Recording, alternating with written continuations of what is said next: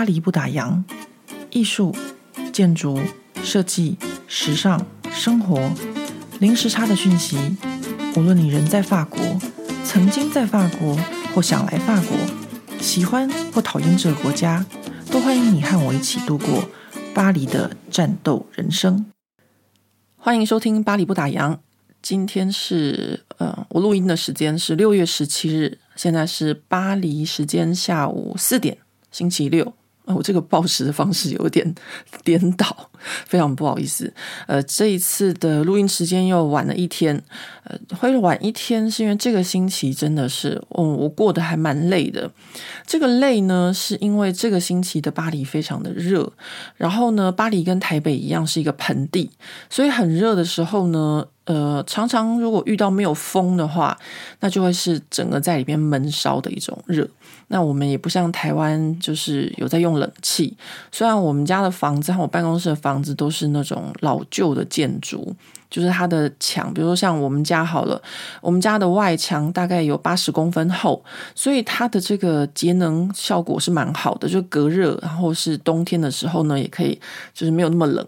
那夏天的时候，大概可以维持在二十度。左右室内哦，就是没有开冷气的时候，然后我们办公室也是蛮凉爽的，因为墙壁也是差不多八十九十公分厚，都是石造建筑。呃，但是呢，也不可能就是都躲在家里面不出门，所以呢，这个星期呢，出了几次门之后，就是哦，这个发文叫做这个天气很弱就是这个就是很沉重的感觉，就是。有一点潮湿，然后呢又很热。这个时候如果在台湾的话，可能下一场这个午后雷阵雨就会变得很清爽，对不对？那我们就每天都在期待就是可以下这一场雨，但是都没有。那这个星期呢的巴黎就是开始变热了。那这个变热这件事情，我想在台湾的各位可能就比较觉得，就是我们从小生长环境就是这么热、这么潮湿，所以不会觉得有什么。但是呢，对于法国人来说，或者是说像我这个 我这个移民来说呢，呃，我其实是很有感的。就是我在很久以前，就是呃，快二十年了吧，我现在已经 来法国快二十年了。就是那个时候的巴黎的夏天是没有这么热的，那可能偶尔会有热浪来袭，但是其实一年哦，大概我刚来那个时候，连热浪吃什么都还没有遇到过，这样。然后后来慢慢的呢，就开始有热浪来袭。有的时候呢，巴黎的温度还会比台北还要高。然后再来就是，呃，慢慢的，现在整个夏天的温度全部都拉高了。大家要知道，就是巴黎的这个纬度，如果呢，呃，我们小时候因为学这个国立殡仪馆的这个历史地理，我们都知道，就是都有学什么。中国的矿产啊，然后呃什么铁路啊，然后什么河什么的，好，那所以大家都知道说，嗯，就是沈阳的位置在哪？在东北的沈阳，就是跟巴黎的纬度是一样的。所以你们看，在这么北部的地方，现在的夏天这么热，诶，可是不要跟这个沈阳比，因为沈阳的气候跟巴黎的气候是不一样的。我小的时候也不是小多小，就在是国中的时候。有在夏天的时候去沈阳旅游过，他们的夏天也的确是非常的热。北京啊，或是上海的这些夏天都非常的热。但是呢，欧洲就是法国这边哦，基本上是温带海洋型气候，是非常非常舒适的。照理来说，夏天是不会这么热的。那现在欧洲人非常有感这个呃气候变迁跟全球暖化这个问题，所以呢，就是有很多很多的政府的相关措施都会在就是不停的推动，大家就有这种感觉，就是我们如果不赶快做点什么的话，这个地球真的要毁灭了。这就是为什么在欧洲会一直很积极在。就是推动一些环保啊、节能的一些事情。就是地球只有一个，啊，但是呢，话说地球只有一个，我其实今天很想要 po 文，就是我最近比较少看新闻，因为我最近嗯不知道为什么，我最近比较少看新闻。嗯，应该这样讲，我真的平常对这个新闻也不是非常的感兴趣啊，就是偶尔会在慢跑的时候听一下这个晨间新闻或什么，但是我最近比较少。在慢跑我最近比较常就是上健身房的课程，所以呢，再加上我最近工作的关系，所以我最近比较少看新闻。然后今天呢，就是从健身房回来之后呢，就不小心听到新闻在讲说这个乌俄战争的关系，然后呢，俄罗斯他们就绑架了数千名的乌克兰儿童。那这个绑架怎么绑架？就是说，可能就是说带他们去呃什么夏令营啊，或什么的啊，或带他们到比较安全地方，可以就是躲开这个战乱，然后就把孩子绑架到俄罗斯。然后绑架到俄罗斯之后呢，呃，前一阵子新闻不是还有讲说这个呃波兰总统，然后想要透过中国去交涉，把这些乌克兰的小孩要回来吗？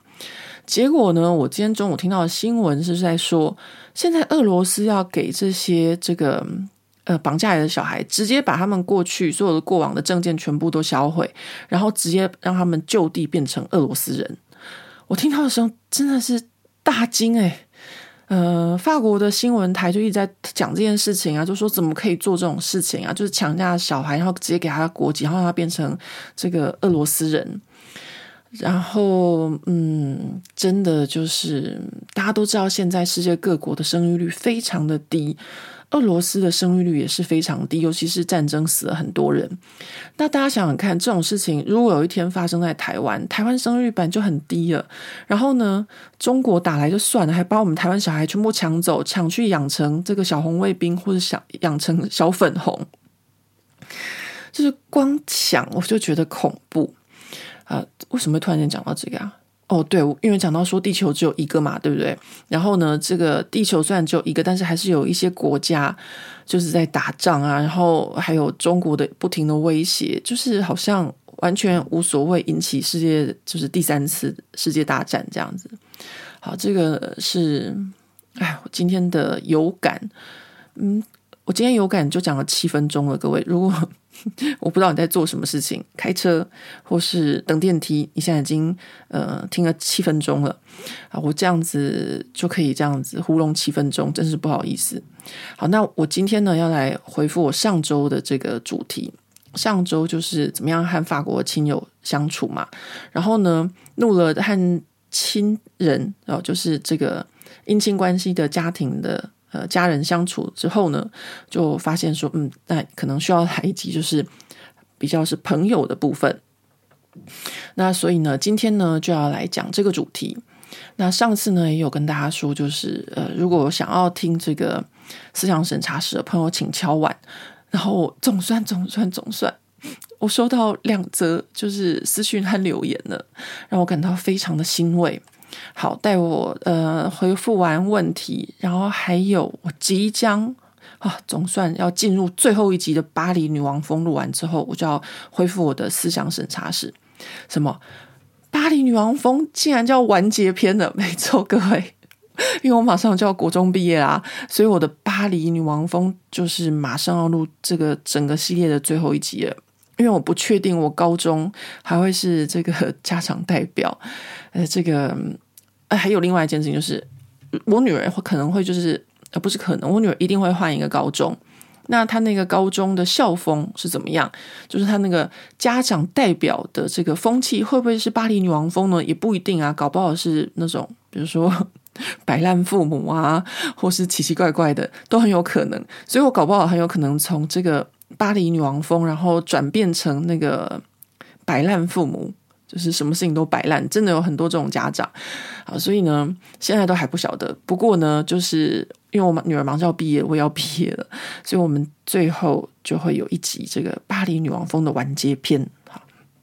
那我们就来回到呃，今天要跟大家分享的，就是这个跟朋友之间的呃这个相处的事情。好，在国外哦，我觉得从我来念书到现在，呃，一直呢就是。会有一件事情，就是说你和朋友之间的关系，呃，那我觉得呢，有些人会觉得寂寞，呃，就说在国外生活，然后觉得很寂寞，然后没有朋友啊或什么。那我想我记得哦，就是之前在某一集的 Podcast 没有跟大家分享过，就是说真的，如果你是一个偶尔会感到寂寞的人，那不管你在哪里，都会偶尔感到寂寞。也就是说，不管你是在国外生活，或是你在台湾。你都会偶尔感到寂寞，因为这个就是嗯人之常情，就是你不管在哪边，就算你是不是真的有很多朋友，是有很多朋友的人，他也会感到寂寞。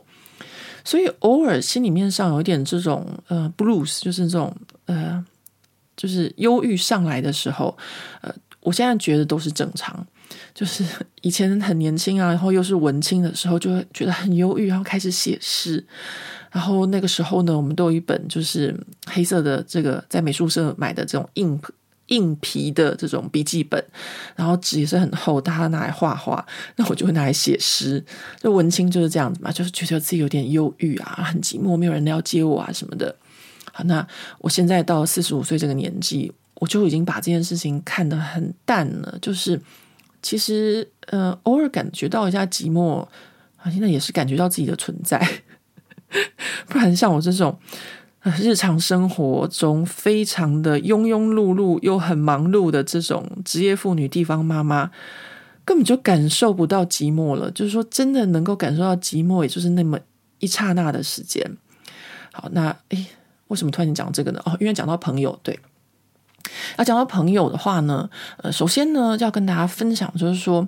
呃，我之前跟大家讲了，在我来法国念书的一路上，遇到非常非常多的贵人。那这么多的贵人，我真的是觉得我自己很幸运。那我有跟大家讲嘛，就是我以前刚来法国念书的时候，就是一个死小孩、死屁孩，然后就是。就是我那个年代，呃，一种 东区妹的现象。现在台湾的，就是台北的这个东区已经不繁华了，但是我这个世代那个台北东区是很繁华的，就会有一种那种，嗯，就是死屁孩吧，就是标准的那种东区妹死屁孩。我那时候就是这样，但是呢，因为来法国念书之后。一路上遇到了很多的贵人的帮助，所以慢慢呢，我自己的性格就改变了，就变成说我非常非常感谢这些人，他们曾经帮助过我。那这些人呢，到现在都还是我的朋友，然后一直也都有保持联络。但是不要看说好像有很多贵人，但是各位鬼故事也是不少的呢。只是说你要怎么样去看这些鬼故事。那我这边呢，就先跟大家分享说，哦，我在法国的时候呢，呃，当然不是只有法国朋友，因为刚开始的时候语言很差，我们刚开始交往的对象绝对都是跟自己一样来自台湾的台湾朋友。那在法国交台湾朋友呢，刚开始的时候，嗯，说真的，其实并不是那么容易。就我刚来念语言学校第一年，然后呃，念。哎呦，应该还没有一年吧，才念五个月之后就放暑假了，然后我就回台湾。那时候我就跟我那时候的大学教授，也是台湾被称为才子的作家严忠贤，我就跟他说：“哎呦，觉得在法国交不到朋友，这样子，我才去法国那时候念书不到五个月，在语言学校而已。”然后他就跟我说：“啊，他说。”你在念的地方是语言学校，那可能就是会有来自就是不同国家和不同专业背景的人。那你可能之后进去的，就是比如说艺术学院啊、建筑学院或者设计学院，你就会遇到比较多跟你就是志同相合的人。那那时候呢，我就觉得，嗯，严忠贤老师说的很有道理啊，因为我小时候就是很叛逆嘛，所以。严忠贤老师就算是我觉得啦，我在大学呃求学的生涯里面，唯一一个就是比较能够接受呃这么叛逆学生的这个老师。呃，除了严忠贤老师之外，还有一个很有名的老师，就是李清哲老师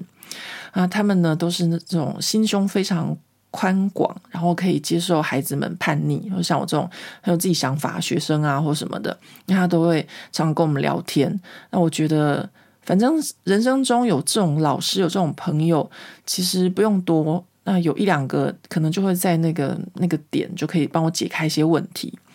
所以呢，那时候他就这样跟我讲之后，我想想，嗯，也对。其实呢，呃，这个道理，我觉得现在想想觉得蛮简单的。就像我们从小就是，呃，在呃小学念书，在小学念书的时候啊，因为都是离家比较近的，所以你小学的同学可能都是。你家附近的邻居啊，呃，不会太远，就是说大家的这个，嗯、因为是跟地址有关嘛，所以你住在哪一区，就会交到像什么样的人。然后到了国中之后呢，呃，可能又会再更进阶一点，比如说呢，呃，如果是私立学校的话，那你可能呃去交往到的一些同学，可能都是一些也是呃家庭背景比较相近的。那如果你是念公立的，也是看地址的话，其实呢，大家彼此的这个家庭背景是不会差到哪里去，就说不会差太远。但是呢，慢慢的上了这个大学之后，那就会不太一样了，就是可能会有来自呃台湾各地的同学，像我自己当初念大学的时候，就曾经发生过很蠢的事情。我现在跟大家讲，大家可能就是把它当成笑话听了。我就是一个标准的这个台北市的小孩。那在我小时候，就是台湾曾经一度很流行绑架这件事情。所以呢，父母都不太允许我们，就是放学后在外面拍拍照啊，或出去玩。我也是到了就是国中之后，才在就是我母亲的娘家哦，在这个大甲县日南镇 的这个日南国中，学会自己骑脚踏车。他就知道说，我们这时候就是有多么把孩子关在家里面，因为怕被绑架这件事情。因为那时候，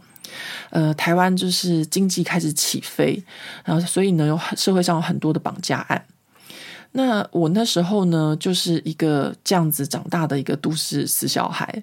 然后有一次呢，就大学的时候就去大学同学家玩，我们就一车哦，就是坐了这个他父亲哦，他到这个火车站来接我们。他家住在宜兰，我记得。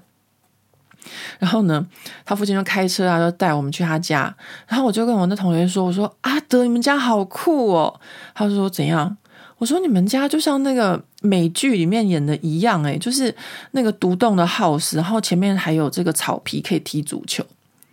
然后这时候我们全车的同学全部都傻眼。然后我那个同学就转过来跟我说：“阿贵，那个不是草皮，那个是水稻田。” 我才知道说。哦，那个绿油油一片，全部都长得高度一样。我本来以为是草皮，那个是水稻田。大家都知道我那时候就是有多么多么的，就是一个虾妹了吧？就是我真的很少离开台北市，很少离开家。那我可能有自己就是冒险，就是出国去玩或什么的。但是对台北认识啊，不是对台对台湾的认识，真的非常少，少的可怜，就是标准的这个都市怂这种。然后那一次的旅行还让我就是记忆非常深刻，就是小时候我们家楼下有一个妈妈，她就有种含羞草，然后我每天去上学的时候，经过他的含羞草前面，我就在那边吹吹气呀、然后手摸一摸，它就合起来，我都觉得含羞草真的好可爱，怎么会有那么可爱的植物，还会跟人互动。然后呢，我同学呢，就是我们去宜兰找他，他就带我们去，我忘记是宜兰的哪里了哦。然后我就看到。就是很大株的含羞草，然后我就在那边一直手一直挥，一直就是一直吐气，因为含羞草只要碰到一点点像热气一样，不用真的碰到它，它就会合起来嘛。然后我想说奇怪，它怎么都不动呢？然后我同学看到觉得说：“哎，你在干嘛？”这样很就是我很奇怪。我说：“哎，这个含羞草都不会合起来，好奇怪。”结果我，我所有的同学们他们又全部都傻眼了。然后阿德就跟我说：“他说。”阿贵，这个不叫做含羞草，这个叫做蕨类。然后从此以后呢，我就认识了什么是蕨类，因为蕨类的那个叶子其实跟含羞草长得还蛮像的。好吧，这就是我自己以前哦，就是呃，怎么样没有离开自己的这个舒适圈的这个这个故事。就是我到了大学之后呢，才认识其他的。就是外县市的同学，那我后来就交了很多外县市同学，很多好朋友，然后去他们家玩啊，去新竹啊，然后去就是其他外县市玩，然后才慢慢的就是嗯呃，呃认识说，原来就是有这么多不同的呃一些同学，就是跟我不一样的。那我觉得这件事情就是说，如果呢，我们从小就把这个小孩子保护得很好，我觉得我可能就是真的算是。被保护得很好，或者说家里面管得很严吧，嗯，管很严也就不会让我去念华冈艺校，对不对？可是其实，在华冈艺校的同学哦，好像就是家里面没有在管，还是说很爱玩。但是其实哦，念华冈艺校的，就是学生，基本上的这个家庭背景啊，或什么都还蛮像，像我们那个年代，大部分都是，大部分都是。嗯，外省人第二代，像我们班上同学，像嗯，西园西地啊、阿雅、吴佩慈啊，大家全部都是外省人第二代。那后来呢，到了大学之后，才开始认识不同的呃同学，不同的背景。那大家想想看，就回到刚刚这个我大学教授严忠贤跟我讲的话，就是我到了法国，然后刚到的时候呢，呃，认识的台湾同学肯定是少之又少，然后肯定呢又是呃这个背景完全完全不一样的，所以就会变得非常的辛苦。那这个很辛苦的地方是说，呃，就像我跟大家讲的，如果大家都是小学同学，那其实都是在住家附近，其实大家的这个条件背景都差不多。那你慢慢的到了更年长的时候，就说你到大学或是你到国外求学的时候，你会遇到的这个台湾人，他可能跟你的家庭背景条件都不太一样啊，可能有的人呢就是呃。呃，家里面呢是做生意的，非常非常有钱。那有的呢，可能是嗯、不是那么有条件，然后必须要去打工，呃，必须要去想办法工作或想办法谋生，才能够在国外念书的人，就是会遇到很多不一样的。那最后在怎么样在这些中间取得一个平衡哦？我觉得还蛮难的。我真的必须要老实说，我觉得，嗯。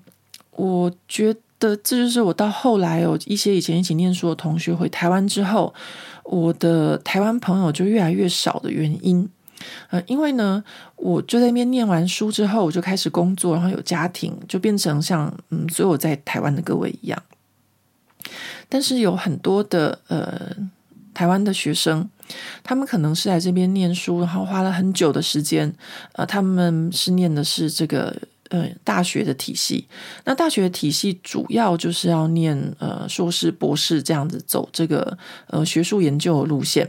那像我念这种就是比较属于学院的体系哦，专业学院体系就是比较属于技术人员，所以我们可能毕业业之后就比较容易找工作啊，呃，也比较容易有工作，比较容易留下来。就是完全不一样的这个条件了，所以呢，有一些同学呢，他们可能就是会很辛苦的在那边呃写他们的博士论文。那写这个博士论文，呃，大家想想看，有的人在美国，比如说最近闹得很厉害这个张铁志的事情，我才知道说，哦，原来哥伦比亚大学的这个博士论文需要七年的时间才能完成。那大家想想看，那是用英文去写论文。都需要七年的时间，那用法文来写论文，那个博士论文肯定是要花更长的时间嘛。那所以这样的情况下呢，就会有很多的人在这边念书的时间，他是拉得很长的。呃，说呃，我自己的话呢，我有跟大家分享嘛，就是我念了五个月的语言学校，然后两年我就拿到学位了。那时候本来就打算卷铺盖走了嘛，然后后来呢，又因为就是考上这个硕士后研究，然后才又继续下来，呃。做硕士后研究，那那但是那时候，因为我已经拿到我的文凭了，所以我开始可以工作，可以开始有收入。那可能就是跟要写这个七年的博士论文的同学就不太一样。所以常常就是在我跟大家分享这个念书的事情的时候。呃，我之前回台湾的时候也有受邀，我忘记是去哪一个单位演讲啊，就跟其他的呃一起在这个欧洲留学的呃其他的主讲者已经分享说我们在欧洲留学经验。那台湾的学生就会问比较实际的问题，是关于我们这个生活费啊，就是呃求学的留学费用的部分。那这个问题我就会觉得说真的很难回答。那很很难回答的原因就是我现在在跟大家讲的，就是说。嗯，大家同样都是来自台湾，但是每个人的这个呃家庭背景的条件不太一样，所以呢就会很难，嗯、就说回答哦，可能有的人他的留学的生活费用，呃，一个月他可能。不用几百块钱欧元就可以过得很好，那有的人可能要几千欧，他才可能过得很好。那就是每个人对这这个就是生活品质的要求的不同，和家庭背景，就是家里面可以就是资助的方式的不一样。所以这也是一个嗯，我们在交朋友的时候会考量的一些因素哦。呃，不是说考量要不要跟这个人交朋友，而是说和某个人做朋友，那你要出去吃饭的时候，你要选择什么样的餐厅？呃，我这样讲哦，呃，大家可能就会觉得说，哦，去吃个饭又不用多少钱。那我想，那可能是因为在台湾，在台湾吃饭真的就是，我觉得台湾。就是随便都可以吃得很好。但是呢，在法国，你可能就是。嗯，不见得每个人都喜欢去吃比较贵的餐馆，然后呢，也不见得每个人呢都愿意去餐厅吃饭，这才是很重要的问题。就像我以前念书的时候，呃，我曾经呢就被一个台湾同学骂过，为什么呢？呃，因为呢，我不那时候不太会煮饭嘛，然后到巴黎念书之后，然后我就常常就是。有一餐会在外面吃，然后一餐呢自己在家里面随便，就是这真的就是，呃，煮一锅白饭煎荷包蛋，因为我真的太不会煮了，所以太不会煮的时候，就是常常在外面吃餐厅。那吃饭的时候，我常常找我朋友啊，就说，哎，要不要一起去吃饭？这样，那是在台湾看起来好像很普通或是很正常。那有一天呢，就有一个同学他就骂我说，他说何桂玉不是每个人都跟你一样可以每天吃餐厅吃饭。然后那时候呢，我才意识到说，哦。对，这样讲真的是，嗯，我自己很自私，我没有考量到可能其他的同学他们不见得呃有那个经济条件可以每天都去餐厅吃饭。好，后来呢，我就改掉我自己这个习惯，而不是说改掉我去餐厅吃饭的习惯，就是有时候就自己一个人默默去吃饭就好了，不一定要就是找同学。那如果要找同学的话，也会稍微想一下说。对方的这个经济条件是否许可？那这个呢，到现在也是一样。比如说，我现在在巴黎就有一些吃饭的朋友，那我们这个巴黎饭团的朋友呢，都是一样，就是跟我一样爱吃，而且呢，愿意就是花钱在吃好吃的东西上面。所以呢，会有一群这样的朋友，我就觉得很开心。就是说，嗯，现在哦，到我这个年纪，我会觉得可以有一些。呃，喝酒吃肉朋友，就是以前哦，我们都会说酒肉朋友是一个负面的形容词。那现在呢，我听到就是酒肉朋友，我就会觉得是很不错的，因为有酒肉朋友，就是吃饭喝酒而没有任何的利益相关，那不是最好的一个关系吗？可以维持这样的关系，有这样的朋友，然后呃，就是就是，我觉得可能就是我到了这个年纪的一个一个体悟吧，这样。那当然呢，我现在台湾朋友非常少的原因呢，还有一个就是，呃，我觉得，呃，就是台湾人之间很爱就是互相比较，比如说呢，同样是留学生呢，也就会很爱互相比较。我曾经遇到过一个就是嗯、年轻的美眉啊，她来法国念书，然后她就跟我说：“你哪里人？”她一看到我这样问我，我就说：“哦，台北人。台北哪里？台北是在台北县？”然后我就说台北市，他说台北市哪里？我就说啊，台北市哪里？然后他就说对啊，你是什么区的？然后我想说啊，这样子啊。后来我就只好把我家的地址报给他，我说这样可以吗？就是这个家庭背景要比较，然后呢，就是你住在哪边要比较。其实有的时候，我觉得，呃，就是说，你如果要跟对方就是比较舒服的相处的时候，你是要会帮对方着想。就像我刚刚跟大家分享，有人骂我说：“哦，你要去吃餐厅，但不是每个人都可以陪你去餐厅。”那当然，我就是一个爱吃的人嘛，就是我会愿意把钱花在餐厅上啊。但是有的同学他们比较喜欢买衣服啊，或是比较喜欢去逛街啊那种，那就是每个人的选择不一样，所以。这时候我会去考量，可是这个呢，并不是说，嗯，我不会去比较说，哦，你住哪里，就是住哪里。其实台湾也不就这么大嘛，对不对？那我想，我讲这个哦，大家一定都很能够了解，因为真的很多人都会去做这种比较，哦，你住哪里啊什么的。嗯，那还有另外一种的比较，就是长大之后，就是刚刚讲的是学生。长大之后呢，也会有一些台湾太太会比较爱比较哦，你的小孩怎样，我小孩怎样，我对这些东西都没有兴趣。就是我觉得，嗯，生活啊，或是跟朋友相处，能够最轻松就好。然后我这人讲话就是比较，你可以说我不经过思考嘛，也不会耶。有那个听众就是跟我说，最近发现我讲话都会比较小心，因为我发现有这个。高中生在听这件事情，呃，对，没错，就是自从我知道有高中生在听之后啊，我都会很小心，就是希望不要就是 教坏别人家的小孩。但是呢，这个听众朋友就很好心安慰我，他说：“现在的小孩子他们都很有自己的想法，你不会再影响他们的这样。”好，我我希望是这样子啊，但是我觉得哦，就是有的时候成年人，或是不管是谁的，你可能会不小心讲出一句话，会影响到别人嘛，会影响到人家的价值观，所以我觉得我还是要稍微小心一点。那现在在讲这个和朋友相处也是一样，就是嗯、我我我比较。比较不喜欢，就是之前跟大家分享过，说嚼舌根啊，或者是呃有一些负面的事情。那我讲的这些说我不喜欢的原因，是因为我觉得以前我在台湾念书的时候，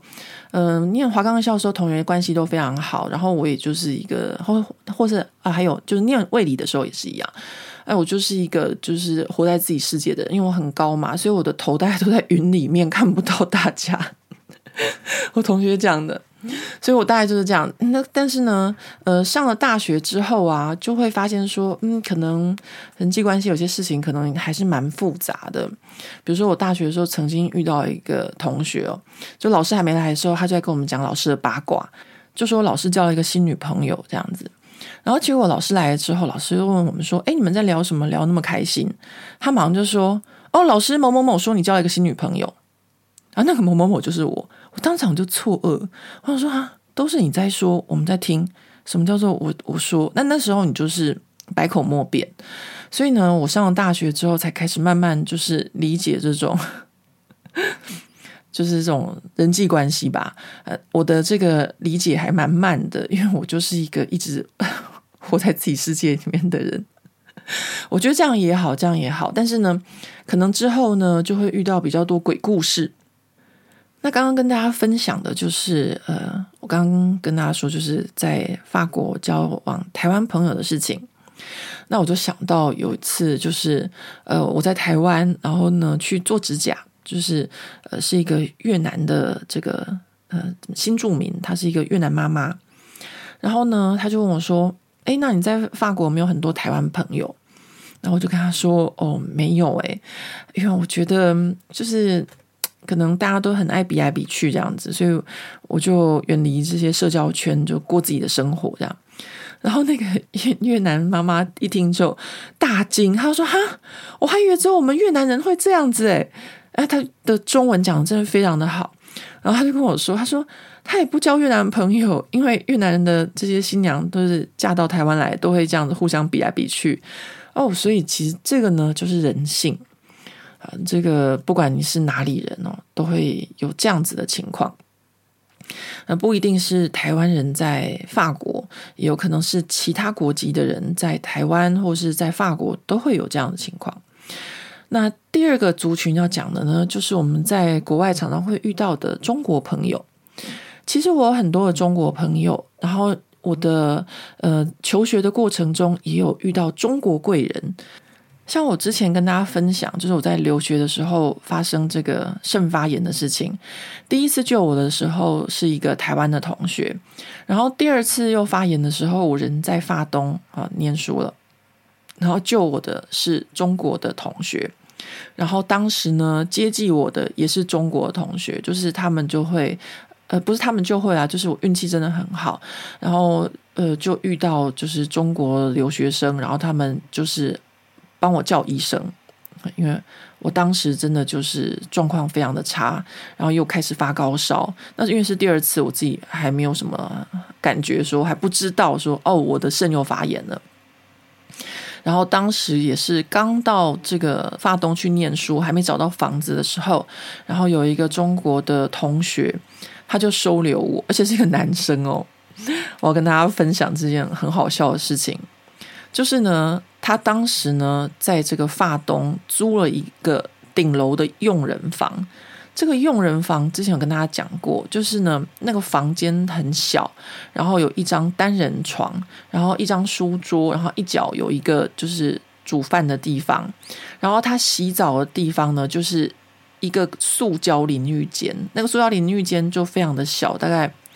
我看看哦。可能就是五十公分乘五十公分吧，就是我进去，我都会要洗头的话，就一直打到我的那个，打到那个那个墙壁这样。那不是墙壁，就是塑胶盒。然后呢，他那个那个顶楼佣人房还没有厕所，厕所在走道上是公用的。那那时候我刚去发东找不到房子，然后就没地方住，然后他就很好的就收留我。但是男女授受不亲，每一次呢，我要洗澡的时候呢，他就要跑去走廊上等我，然后我呃换他洗澡的时候，就换我去走廊这样子，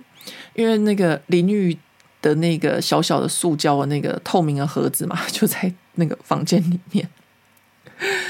然后除了这个洗澡的事情之外呢，哦。我就要跟大家分享，等一下也会讲到。哎，我现在就讲好，就是呢，呃，我以前就是一个就是一个死小孩嘛，然后不太懂得就是体贴别人，别人应该是还有一件事情是不太懂得生活。那像这种就是只有一个小小淋浴间，然后这种顶楼用人房的这种热水啊，在法国就是一个小小热水器。那个热水器，它就是看你要放三十公升、五十公升还是一百公升，它就是里面可以储热水。所以呢，一个人洗完澡之后，呃，另外一个人就要等很久才可以洗澡。然后那个那个就是帮助我这个中国男同学，他每次呢，就是我洗完澡以后，他都要等非常的久。为什么？因为女生嘛，还要洗头啊，然后发都那么冷，我就想说多冲一下热水，就会。把整个热水器里面的热水用光，所以他要等很久。那那个人他储水完，然后就是热水全部达到一定温度，少说有的时候哦，我们那时候古时候大概要等两三个小时吧。所以我现在讲起来又觉得很汗颜，就是我以前就是一个不替别人着想的死小孩。然后这个同学呢，他就呃就是接济我，然后那就算了。他呢，呃，把床让给我睡，因为对他来说呢，呃，男性就是应该要睡地上，呃，这是他们的绅士的一种态度。他是念建筑，我是一个建筑师，然后他就把他的床让给我睡。他床让给我睡就算了，因为我是台湾人，我很怕冷。然后他呢，是一个来自就是中国北方的，他根本就不怕冷，他不怕冷就算了，他还要省钱，因为。他接济我，我一直要给他就是房租，他打死都不肯收。然后呢，我说那我不管怎样，那我帮你出电费啊，买菜钱或什么的，他就怎样都不肯收，是非常非常客气的人。那他来自北方，然后呢又很省，然后不想付电费。但是呢，这个法东的冬天非常冷，对我那时候刚到这个法国的一个南方人来说，我真的是每天都觉得好冷。于是呢，他就只好就是开暖气，然后呢。那暖气呢，还要得要开很强，因为我很怕冷。然后他就睡地板，那个暖气就是直接烤他的头。所以，我到现在呢，还是非常非常的感谢这个同学哦。当然，我们到现在还是有联络。他现在人在上海，是一位在上海职业的建筑师。然后，呃，跟中国同学相处，就是我常常讲，就是我不会一竿子打翻一船人。就是人呢，呃，不见得说他是因为是中国人，他就都是坏人，他也会有好人。所以我那时候呢，念书的时候交了很多，就是嗯，很不错的这个中国朋友、中国同学，主要是都是同学，有内蒙古的啊，然后有广州的。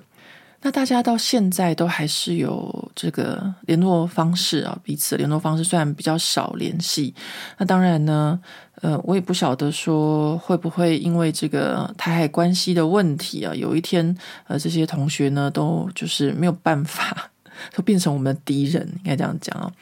那这也是让人家觉得很无奈的事情啊。所以这我常常就是以这个乌俄战争为借镜，就是。呃，彼此之间有没有必要走到这一步？如果我可以不要走到那一步的话，大家的关系都还可以维持着。但是如果走到这一步的时候，那就真的很抱歉了。就是啊，我这人就是敌我是分得很清楚的。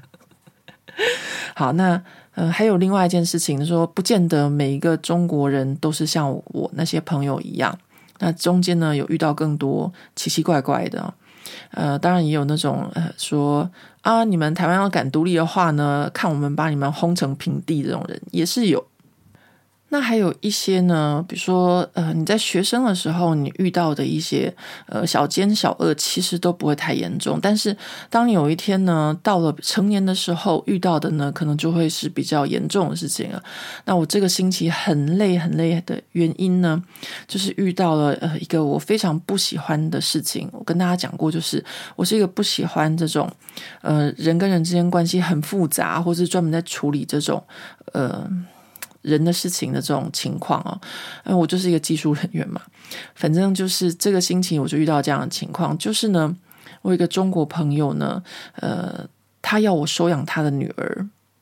好，你没有听错，是收养，没错。那他让我收养他女儿的原因呢，是因为呃，他明年的工作就没有办法再呃续约，然后留在法国，那他很希望他的女儿可以在法国念书。同时呢，他也很希望可以就是申请到一个可以在法国工作的签证，所以呢，他就打电话跟我说，他去咨询过他的律师，他的律师建议他找我收养他的女儿，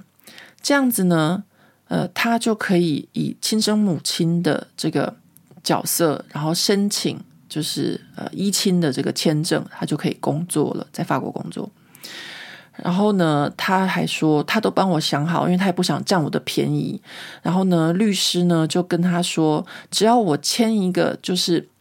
遗嘱，那他女儿呢就不会分到就是我女儿的遗产。呃，这样子的话呢，就可以帮助他在这边就是可以在巴黎工作。这样子听起来好像还蛮合理的哦，就是说。嗯、如果我领养他的孩子，我只要呃立个遗嘱说哦，我不给小这个小孩我的这个遗产，好像听起来听起来好像哦，呃，好像可以，对不对？好，那我这边要跟大家讲，就是呢，在法国是不可能的，在法国呢，人生而平等，每一个孩子都会均分到他父母的遗产，就算是领养的孩子也是一样。也就是说呢，这些孩子呢，就是反正一旦他是你的孩子，他就会有所谓的预留份。好，台湾好像叫做预留份。那你不可能立遗嘱说我不给他我的遗产。那根据法国的法律规定，怎样的孩子没有办法就是继承到父母的遗产，只有两种情况。第一个就是这个孩子死了，那当然他死了就没有办法继承父母的遗产。第二个就是他要杀他的父母，然后呢，他的父母去报警，然后去法院，然后公证之后，他父母有权不把遗产留给这个想要杀死他的孩子。好，那听到这边，我不知道大家有没有帮我捏了一把冷汗，就是呃，我也不知道怎么说，诶，就是嗯，大家觉得怎么样呢？我今天就。对于这件事情，我就不下任何的这个呃推测，或是定义，或是想法。呃，大家可以留言给我，然后告诉我说，你觉得我的这个中国朋友想要我就是领养他的孩子这件事情，那大家觉得怎么样？然后还有一件事情就是说，他这个孩子呢，呃，是一个中学生，就跟我女儿一样大，而且呢是个超级小粉红。就我觉得我跟他妈妈还可以聊，但是他这个孩子是一个无敌小粉红啊！那我那时候他问我要不要领养他孩子这件事情的时候，我当时的第一反应我就跟他说：“你要不要先问问看你的孩子？就是你说要把他过继给我，那你的孩子他心里面会怎么想呢？”结果没有想到他跟我说：“ 哦，我问我女儿了，我女儿说好诶。”好，那。呃，我这个故事呢，就是这礼拜让我还蛮头痛的一件事情，然后呃，就觉得蛮心累的吧。就是法律上是这么讲，但是呢，呃，这个中国朋友却跟我说，他问的律师是怎么讲。好，那。大家听到这件事情有什么想法？欢迎留言告诉我。呃，今天我看了一下 Apple Podcast 的后台，然后我发现 Apple Podcast 的后台的留言有点奇怪，今天没办法看留言。那如果你是留言在那个 Spotify 的话，我也是可以看得到的，也可以留言，或者是你也可以私讯我。你觉得啊，那个桂玉啊，你真的是快要掉入陷阱里了，或者怎么样，或者你觉得你必须要赶快制止我或者什么的话，你随时都可以私信我，或是留言，我都看得到。好，那讲完跟这个中国朋友相处的事情之后呢，我现在要跟大家讲和法国朋友相处的事情。后来讲跟法国朋友相处的事情，那就比较轻松愉快了，好不好？各位朋友啊，真的，为什么呢？因为跟法国人相处啊，就是我交往的法国朋友啊，其实都还蛮简单的。有多简单呢？就是女性和女性相处之间呢，就叫做一个字：嫉妒。啊，就是很容易就是引不起对方的嫉妒，这件事情要小心，就是不要让人家嫉妒。然后男人跟男人之间相处呢，就是有一件事情，就是呃，男性跟男性之间，他们常常会有这个雄性的这个呃，怎么讲？就是怎么说？就是公狗跟公狗之间要就抢地盘那种感觉，或者是公老虎和公老虎之间要比拼的那种关系。那女生跟女生之间呢，就是那种比较就是哎呀，这个像我女儿一样的情况。所以呢，跟法国朋友相处，就我觉得很直接。然后呢，喜欢不喜欢就直接讲，就不用拐弯抹角。当然呢，大家彼此是很有礼貌的。那我可能就要跟大家分享说，我是怎么样跟我法国朋友们维持友谊的。就是呢，我通常跟大家就是在聊天的时候，我有发现一件事情，说我们不太会讲太多自己个人的隐私。就是大家彼此间的关系哦，就是你合得来的话，就比如说你有共同的话题嘛，所以大家会讲一些译文啊、文学啊、电影啊或展览的事情，那大家就可以觉得很开心，就是比较不会讲到说谁谁不好啊，或者是说呃家里面太多的那种杂事琐事或什么，但只有我会请教，就是他们就是有一些女儿的学生女学校事情或什么，这种时候我会请教我的朋友，他们有些是过来人或什么，就会跟我讲。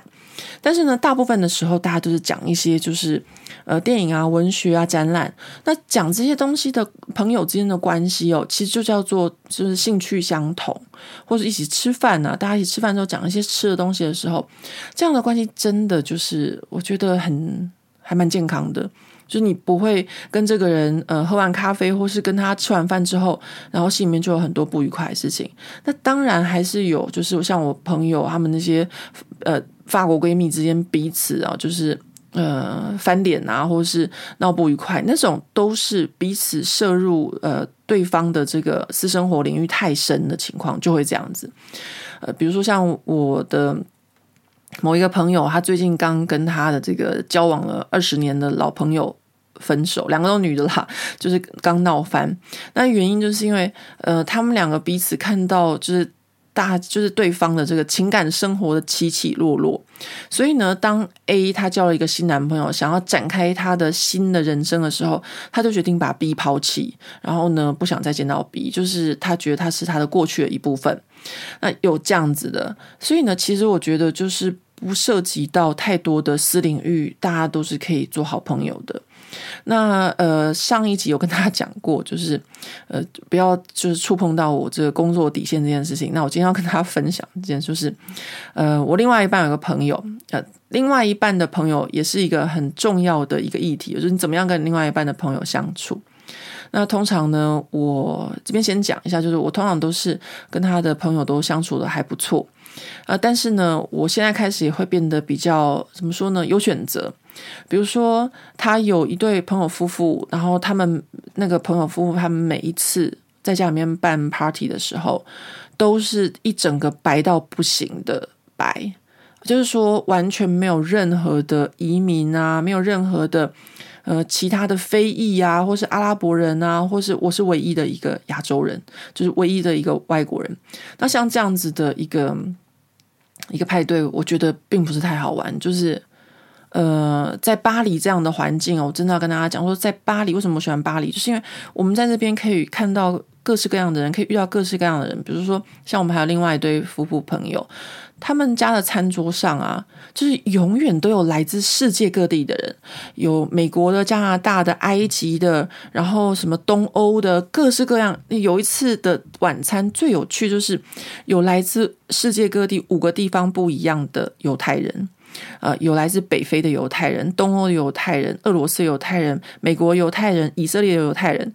那那天晚上他们的对话就很有趣了，因为我就听到这五个来自世界各地不同犹太人他们在比说谁比较凄惨，就是他们在他们自己那个国家的那个地位比较差，结果他们最后得出的结论是北非的犹太人。就是呃最惨的就对了，在历史上啊，那当然那一天晚上呢，因为是一个很开放性的餐桌，所以说有犹太人之外还有德国人，所以我会很喜欢这样子的一个。一个环境，就是在巴黎，你会遇到世界各地不同的人，然后还有认识。我就跟大家讲，比如说像埃及人啊，然后我也可以，我就跟他们聊天，然后了解埃及的政治或是文化。那像我那个朋友，就是啊，我先生的那个对夫朋友，就是只有法国人的这个这个呃派对，我就会觉得很无聊，就是都是一群法国人啊，然后都是白到不能再白的。然后他们讲的话题、啊，就是就局限在那个地方，就是只有法国啊，只有政治，然后他们他们有兴趣的那一小群的事情这样子啊，所以像这种呢，后来我就会有的时候还是会去社交一下，因为你还是必须要呃适时的出现，表示自己的存在。那但是呢，有时候我就会拒绝，我就会说哦，你去就好了，我忙我的事这样。那他的朋友也知道我是一个 business woman，不是啦，就是我是有有工作的人，所以呢，他的朋友也会知道说，哦，有的时候我不出席也是正常。那我觉得这样子的关系其实还还蛮轻松的。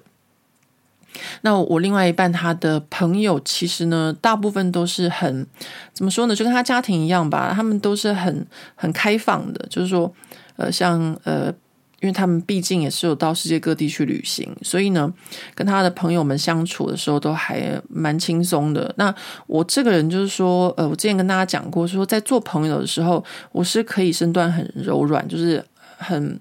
呃没有一定要怎样，就是或是旅行的话就不一定说一定要怎样，但是在工作的话就是不行。那我这边就跟大家分享，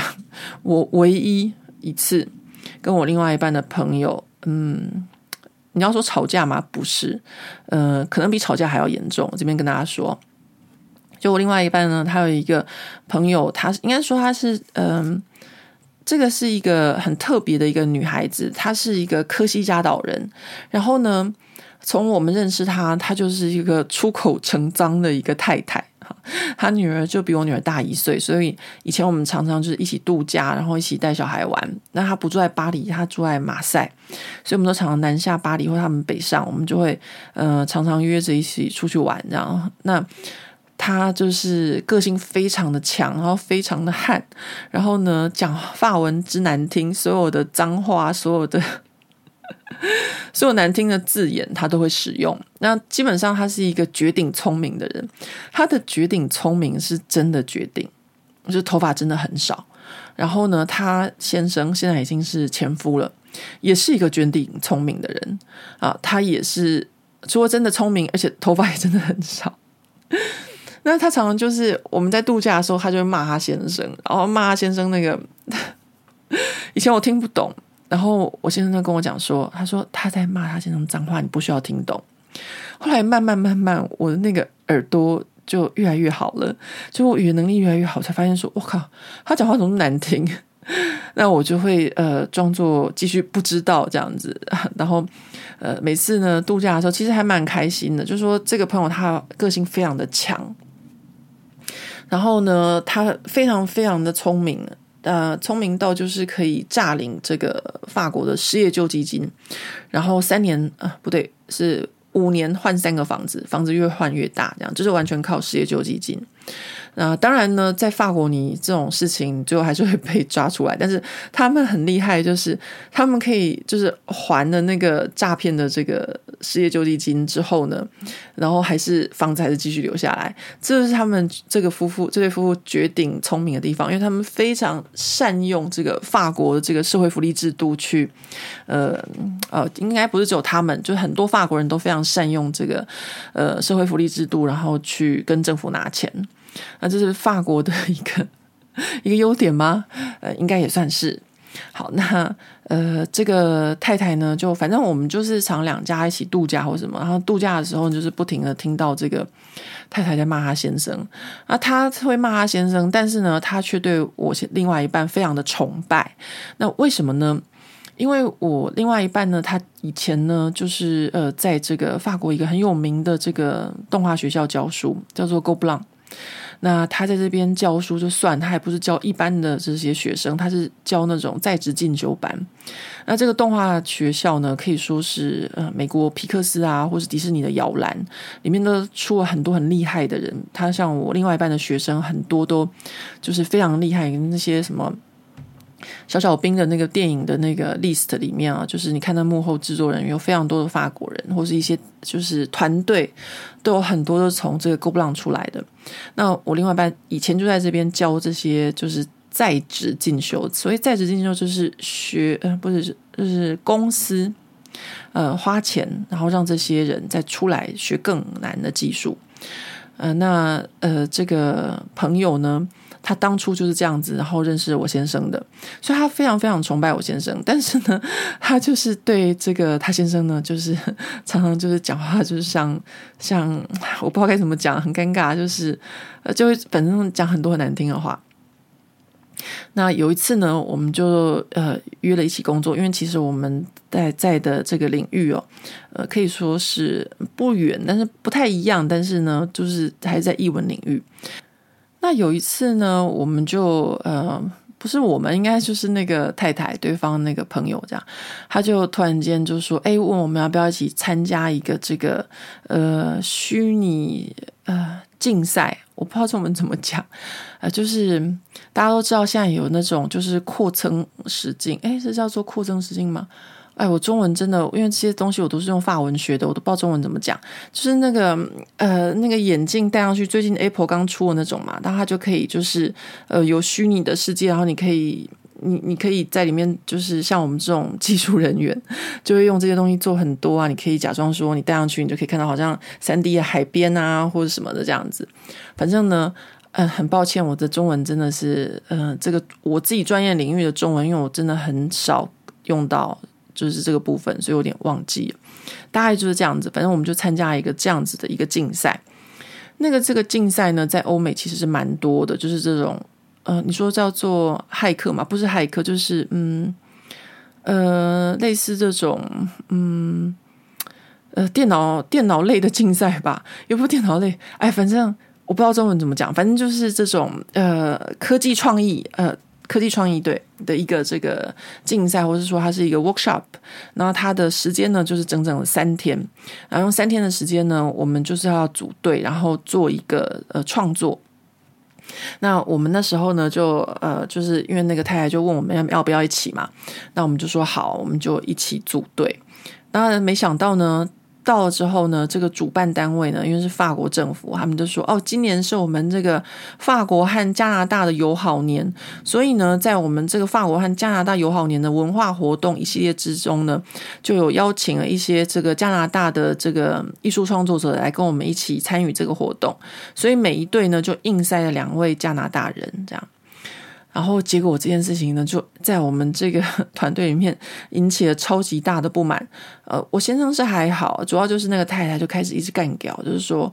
啊，讲话真的就是很难听，很多三字经。他就说干啊，怎么那么他就是我们本来就是在我们自己就可以玩得很嗨，干嘛还要硬塞两个加拿大人来？呃，政府要做外交，也不是找我们来陪客啊，这样反正讲的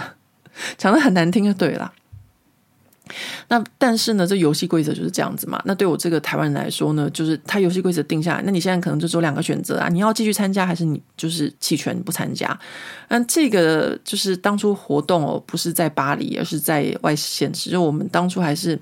坐了很久的，诶，我忘记我们是坐了很久的火车吧，还是我们没有开车，我们就坐了很久的火车，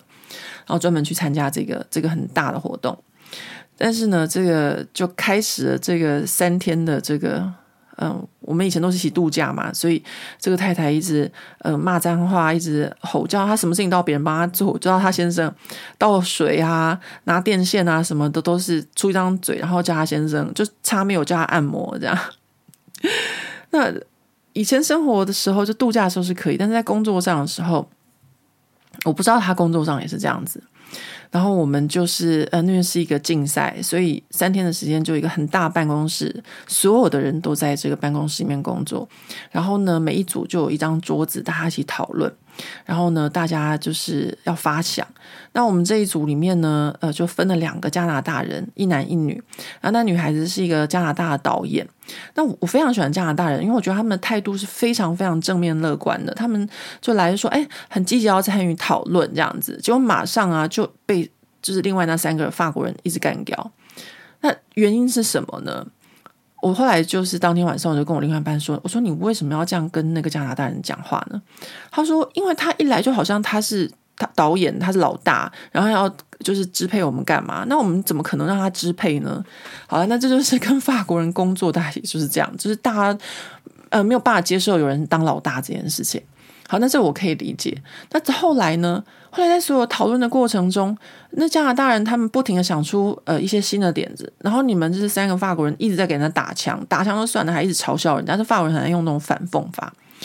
那那一天晚上，第一天晚上，我就马上就警告我另外一半，我说你不要再这样跟人家讲话了。我说你可能跟你朋友在一起，然后你觉得很开心，然后你可能就会觉得说加入别人的阵队去。呃，这样子跟别人说，我说这叫做霸凌，你知道吗？你有思考过吗？好好险，我另外一半是一个，嗯，不然我也不会跟他在一起啦。他算是一个还不错的人，他马上就意识到，他说：“哦，也是。”他他们说：“的确，我就是跟我朋友很开心，我们在就是法国人讲话就是比较嘴巴比较贱一点嘛。但我也没有想到说可能会有让对方有这种想法，这样。”然后我就说，对，没错。我说我们现在在做这个案子，今天一天已经过去，我们还剩下两天，我们必须要有进展。你们一直这样打枪人家，却没有提出比较正面的这个提议。我个人要我站队的话，我就去站到加拿大队了。那当然，我另外一半是一直跟我工作的，他非常了解。就是我常跟他说，我说你们每一次就是法国人在开会的时候，就只会做一件事情，叫做打枪，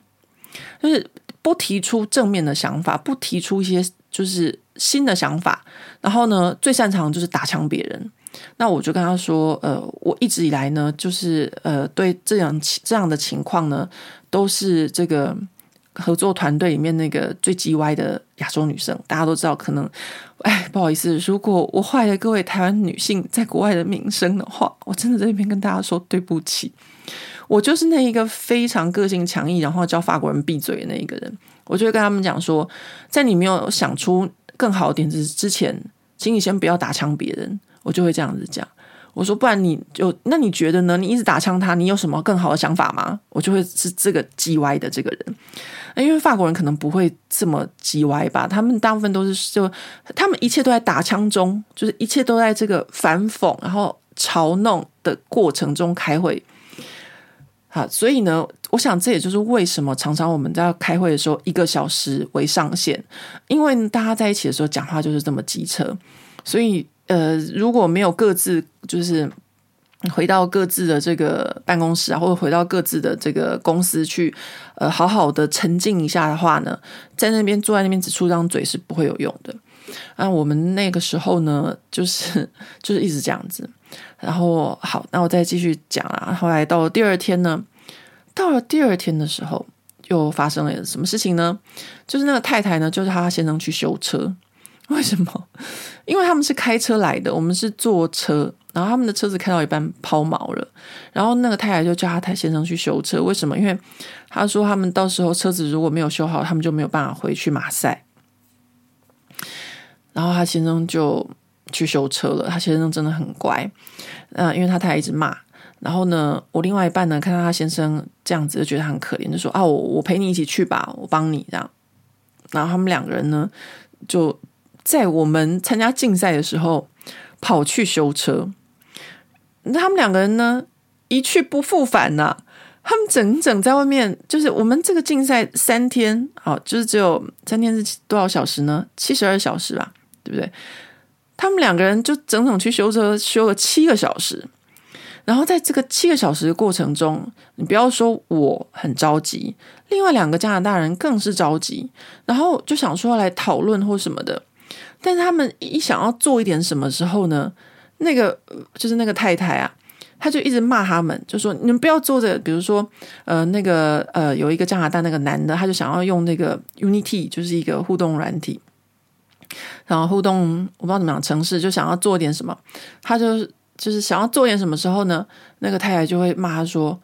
你不要做这个，你现在做的事情都浪费时间。我告诉你，等派蒂斯回来，他几个小时就可以搞定，你不用浪费时间。”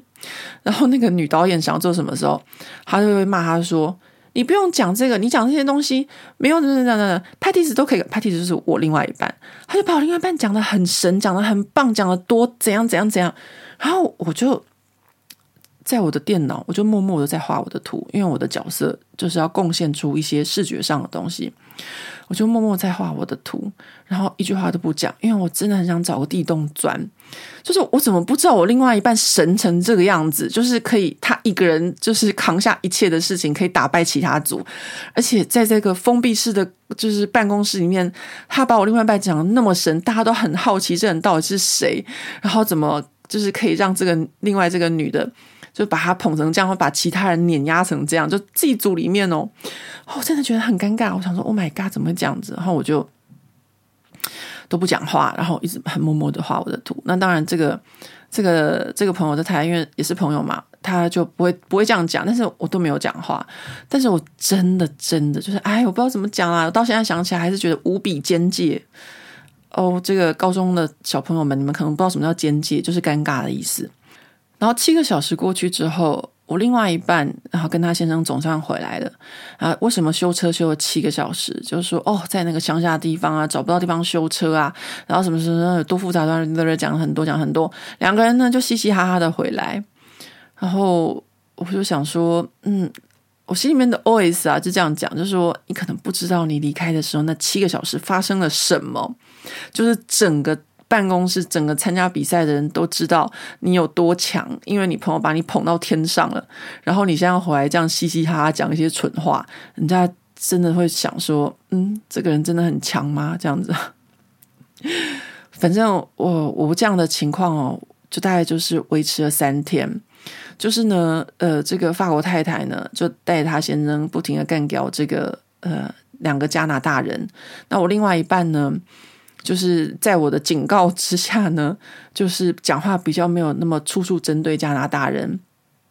但是呢，因为他被塑造成一个神的形象，于是他必须要承接所有的这个工作的这个责任，也就是他在三天之内必须要写出一个就是互动的这个虚拟的影像，呃，我们参加比赛最后的结果，然后呃，最后就是。我后来不是很高兴，就是因为三天嘛，然后呢，到第二天晚上的时候呢，我该做的事情我就做完了，我就去睡觉。十一点，老娘就已经上床睡觉了。那我就听到他们三个人，因为我们就是一起租一个房子，就是我另外一半，然后还有那对夫妇，就是。我另一半和他的先生两个人不停的在写程式，他们在讨论，因为他先生也是一个工程师，那我另外一半不是工程师，但我另外一半他会写这种就是互动的这个软体的程式，他们两个人在写程式，然后那个太太在旁边一直干掉，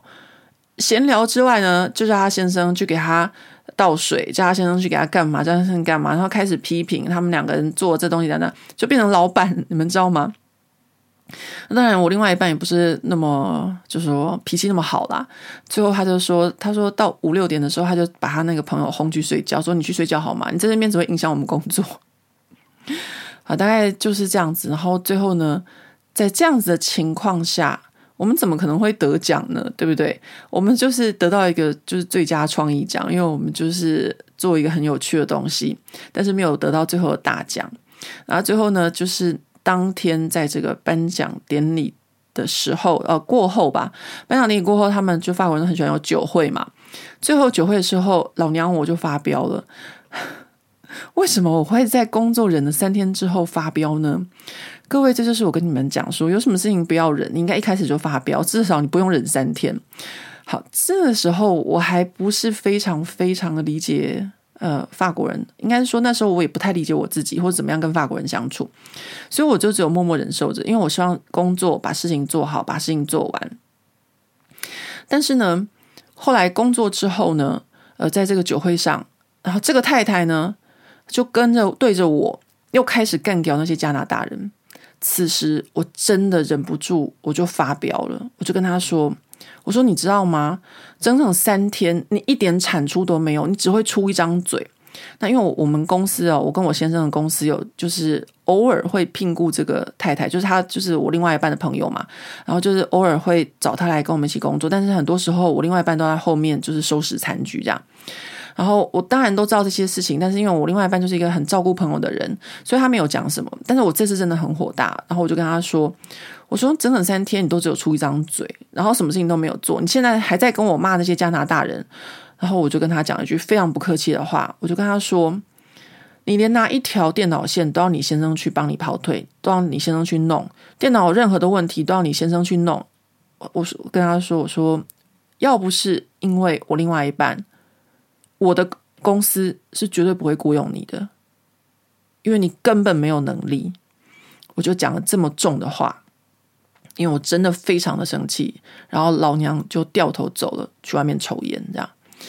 呃，我觉得呢，我应该一开始就给他下马威。我应该在开始的第一天，他开始要干掉那些加拿大人的时候，我就说：“你给我闭嘴！我们现在在讨论事情。”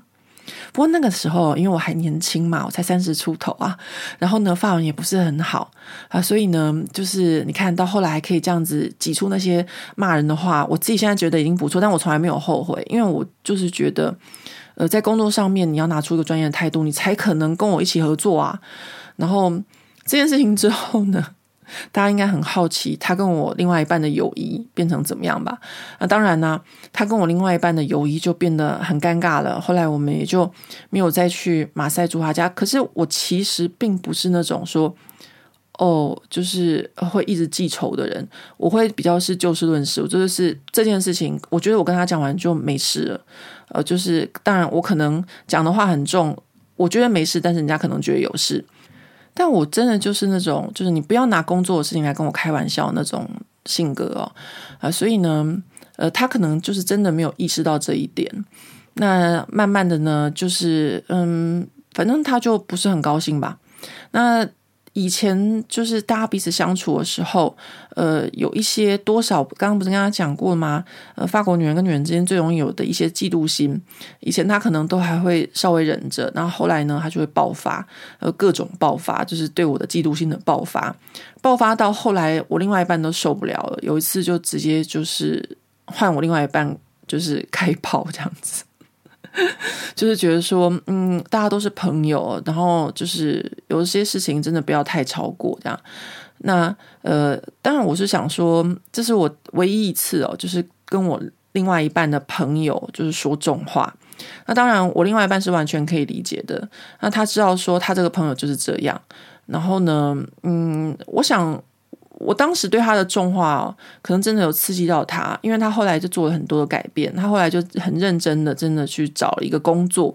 然后呢，开始学他自己的技术。我觉得，嗯，我算是赐教他，应该也是对他也算是不错吧。就是你在法国生活，你必须要呃，在我们这个领域你要一技之长，不然的话，你真的是很难，就是跟别人竞争，很难找到工作啊。那后来呢，他就真的就是呃去找了工作，然后开始增加自己的这个技术方面吧，就是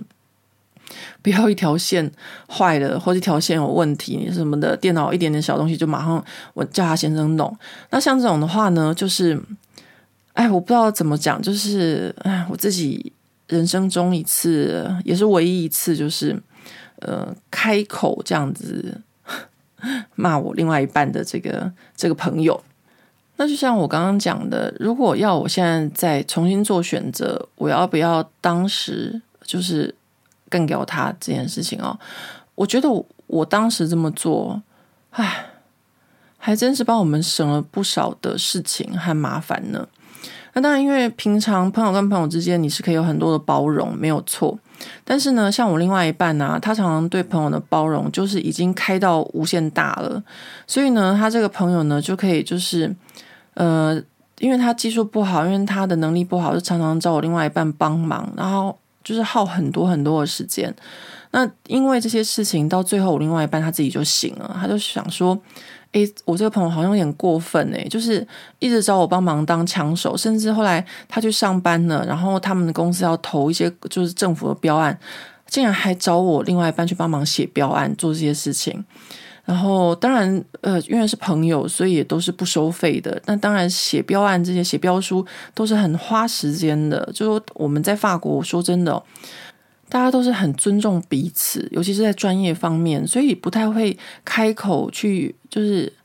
凹自己的朋友去做一些免费的事情。那反正就是我另外一半后来他自己也就看清了这件事情啦。啊，但是呢，就是嗯，很不幸的是，透过我，因为我把他给骂了一顿。好吧，那这就是我在这个法国跟朋友交往的这个情况哦。那和法国朋友相处，基本上我都觉得还蛮轻松的，就是。嗯，我觉得没有什么很大压力，然后大家彼此之间呢，呃，也不会有太多就是金钱上的往来，然后呃，喝个咖啡啊，吃个饭啊，然后大家都会看一下，就是说，比如说像我健身房有一些朋友，我们都会呃每个月固定啊约去一起吃饭，那就会慢慢的摸索出说，呃，大家喜欢的方式或喜欢的餐厅和能力是什么，就是说。他们可能不会，呃，愿意去花这个几百欧去吃一顿米其林的餐厅，但是因为他们是法国人，他们太懂了，他们会知道有一些呃小餐馆，他也会，他们也是很喜欢的。那像这样子的话，大家就会同学或是健身房的同学啦，大家彼此之间就会互通有无。然后我觉得这样子的相处的，就是。这样的关系哦，真的是让我自己个人是比较融入这个法国社会的方式。然后，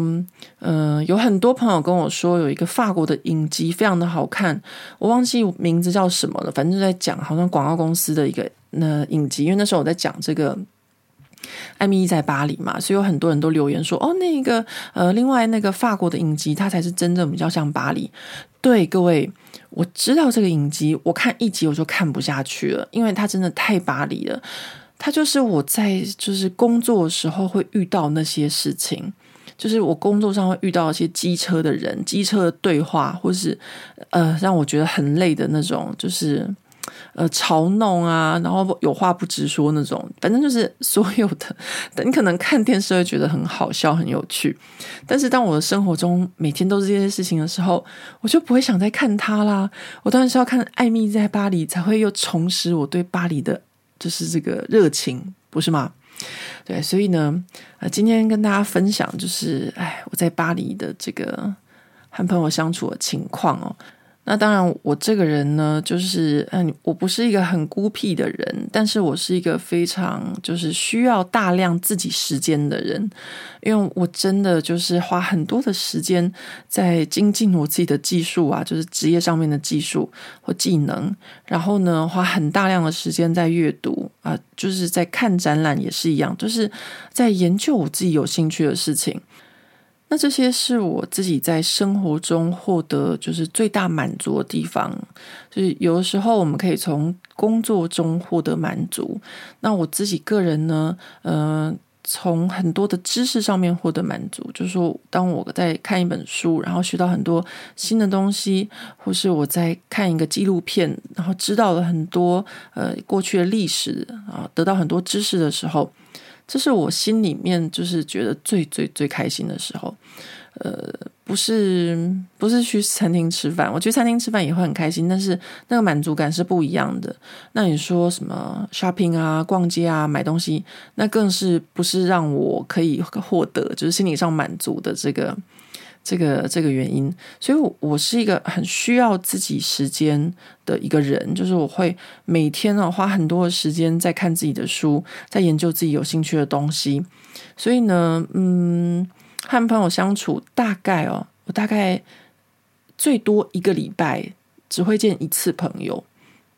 我不知道大家平常见朋友的这个呃频率是怎么样。在台湾的时候呢，就会常常见一些朋友，因为我回去的时间很短。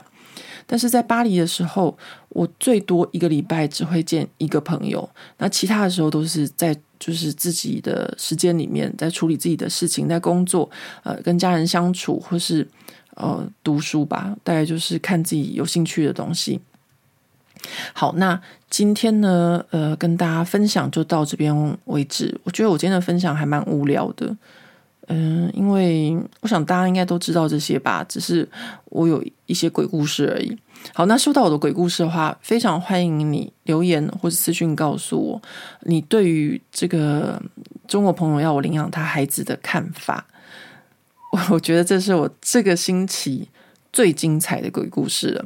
那当然，我我生活中还有很多很多鬼故事，之后有机会再跟大家分享。那我们今天就先到这边。呃，希望这个嗯年纪轻的孩子们听到不要觉得太可怕，这些鬼故事，好吧？那我们就下回见喽，拜拜。